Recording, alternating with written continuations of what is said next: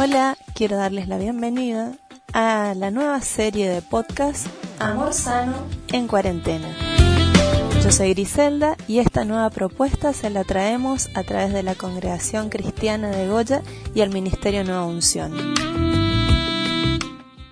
¿Por qué es importante hablar de pureza sexual en este tiempo que estamos viviendo? Bueno, como todos saben, estamos viviendo un tiempo de aislamiento social preventivo y obligatorio, o como le dice la mayoría, cuarentena, y este es un tiempo en el que es de suma importancia hablar de pureza sexual, porque existe una estrecha relación entre la tentación sexual y el aislamiento. ¿Por qué? Porque estamos todo el tiempo en casa, porque nuestros horarios y nuestras responsabilidades cambiaron. Si bien muchos de ustedes tendrán más actividad que antes tal vez de la escuela o de sus estudios terciarios universitarios, pero al estar hiperconectados en la medida de nuestros recursos y posibilidades, la tentación sexual se incrementa. ¿Puede tener algo que ver el aburrimiento con las cosas que se suben o buscan en Internet?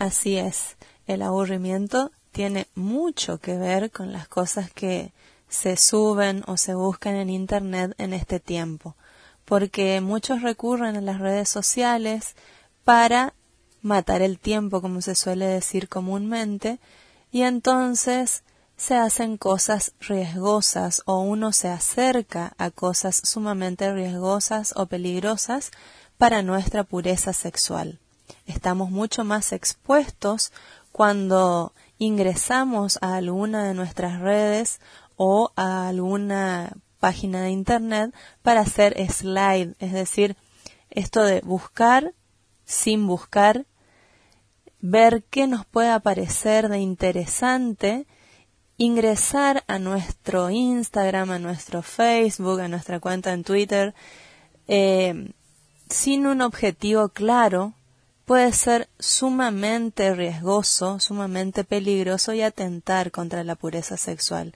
Así que el aburrimiento incide mucho con aquello que podamos buscar o subir a Internet, simplemente porque sí, simplemente porque no sé qué hacer con el tiempo.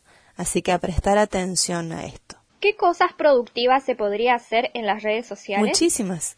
Muchísimas son las cosas productivas que se podrían hacer en las redes sociales. Les aclaro que, que yo pienso que las redes sociales son una herramienta excelente, son buenísimas. Lo malo muchas veces es la intención que tienen ciertas personas al utilizarla.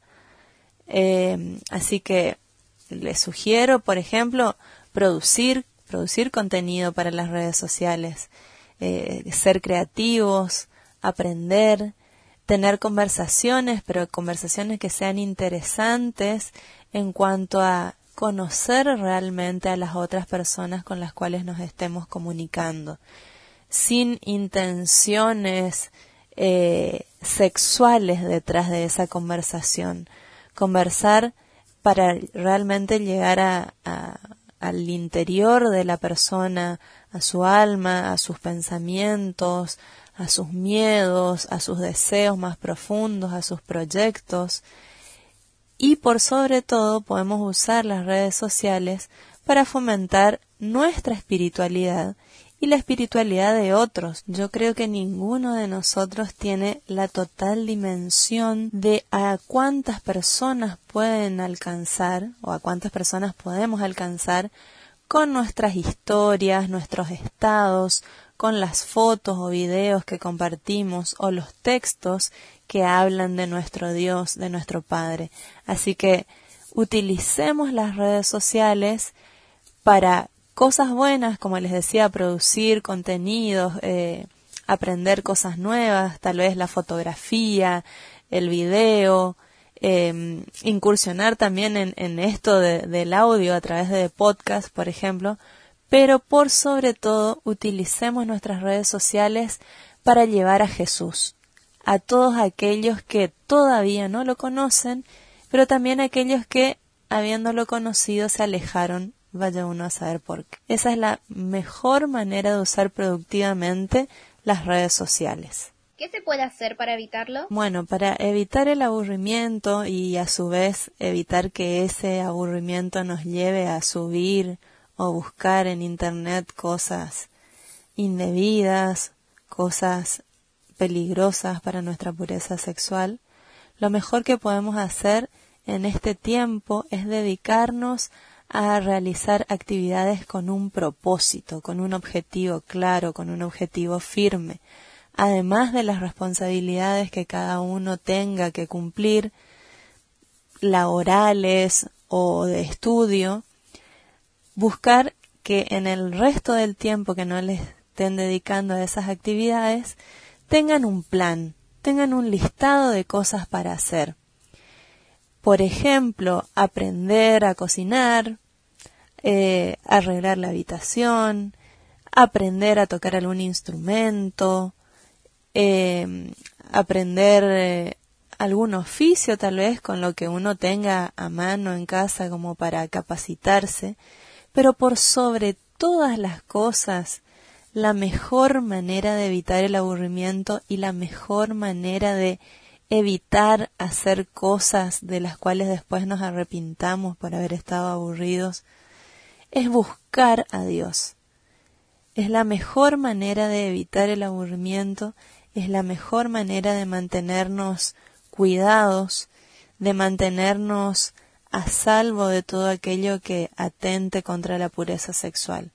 Buscar a Dios desde las diferentes maneras en que sabemos que lo podemos realizar, es decir, a través de devocionales, con alabanzas, escuchando, viendo prédicas, no solo a través de el Facebook de la congregación y la cuenta en Instagram del Ministerio Juvenil, sino también a través del canal de YouTube que tenemos en la congregación, en donde ustedes van a poder encontrar muchísimas prédicas de las conferencias anteriores, de pastores, de damas, las conferencias juveniles, es decir, enfocarnos en Él enfocarnos en cuidar nuestra relación con Él es la mejor herramienta para combatir el aburrimiento y cualquier otra cosa peligrosa que el aburrimiento nos pueda llevar a hacer. ¿Qué consejos les darías a los adolescentes y jóvenes para mantenerse en tiempos de cuarentena? Bueno, los consejos que puedo darles como para mantenerse puros en este tiempo de aislamiento e incluso cuando todo esto pase son varios. Eh, uno muy importante es aceptar que vamos a ser tentados. La palabra en Santiago 1.13 nos dice cuando sean tentados. No nos da la posibilidad del no. Es decir, que los hijos de Dios vamos a ser tentados y tenemos que aceptar eso como una realidad, lo que no significa ceder a la tentación. Es decir, reconocer que van a ser tentados, pero prepararse para no ceder ante ella. ¿De qué manera no van a ceder a la tentación? Por ejemplo, sustituyendo los pensamientos malos por buenos. Si ustedes están teniendo pensamientos que los están perturbando o que saben que pueden llevarlos a hacer algo indebido contra su pureza sexual, inmediatamente sustituyan esos pensamientos por pensamientos buenos, pensamientos puros, pensamientos que agraden a Dios. Sean capaces de reconocer todo aquello que los tienta para estar preparados. Eh, hace un momento atrás hablábamos acerca de los riesgos de utilizar las redes o de navegar en Internet en los momentos de aburrimiento. Bueno, ese sería un momento para el cual tenemos que estar preparados porque evidentemente cuando nos acercamos con un objetivo poco claro o ningún objetivo a nuestras redes o a una página de internet, las ocasiones de eh, tentación van a aparecer. Entonces, estar preparados para evitar todo esto. Otro consejo puede ser colocar un freno a los ojos. Tenemos que ser conscientes de que nuestros ojos son órganos sexuales poderosos, que todo aquello que nos tienta, todo aquello que nos parece atractivo, ingresa por nuestros ojos, por lo que podemos ver. Entonces, la mejor manera de cuidar nuestros ojos es hacer un pacto con ellos, por decirlo de alguna manera, y evitar toda imagen que pueda llevarnos a atentar contra nuestra pureza sexual. Y un consejo muy importante que también está en la Biblia es huir de la inmoralidad sexual. Esto está en Primera de Corintios 6:18. El apóstol Pablo nos dice huyan de la inmoralidad sexual. Es decir, es Dios hablándonos a través de él diciendo corre, escapate, salí de toda tentación sexual no importa que los demás piensen que sos un cobarde o que sos una cobarde porque no te animes a realizar determinada cosa. Lo importante para mantener la pureza sexual es huir de toda inmoralidad sexual. Otro tip, otro consejo es eviten hacer las videollamadas o las llamadas o incluso eh, mensajearse, digamos, a la noche o a la madrugada y mucho menos lo hagan en su habitación. Tal vez ustedes no detecten el peligro o no detecten lo que pueda llegar a generar en la otra persona escribir un mensaje a las dos de la mañana, hacer una videollamada desde su habitación, recostados en su cama, pero es una ocasión de caer, es un peligro, es una tentación que fácilmente se puede evitar. Si ustedes quieren tener una, una conversación, una llamada privada, no es necesario hacerlo a la madrugada y en la habitación. Pueden ir a algún lugar de, de su casa que sea un poco más privado, pero no por eso totalmente aislado y que los pueda llevar a tentarse o tentar al otro. Por otra parte, ¿cuál es nuestro aspecto cuando hacemos una videollamada? A las chicas les sugiero que no usen ropa escotada, tampoco excesivamente corta o ajustada al momento de hacer una videollamada. Y a los chicos que no lo hagan con el torso desnudo. No es necesario vestirse de etiqueta para una videollamada, pero sí estos son aspectos que podemos cuidar para, como les dije recién, no ser ocasión de, de, tentación contra la pureza sexual del otro, ni tampoco de ustedes mismos.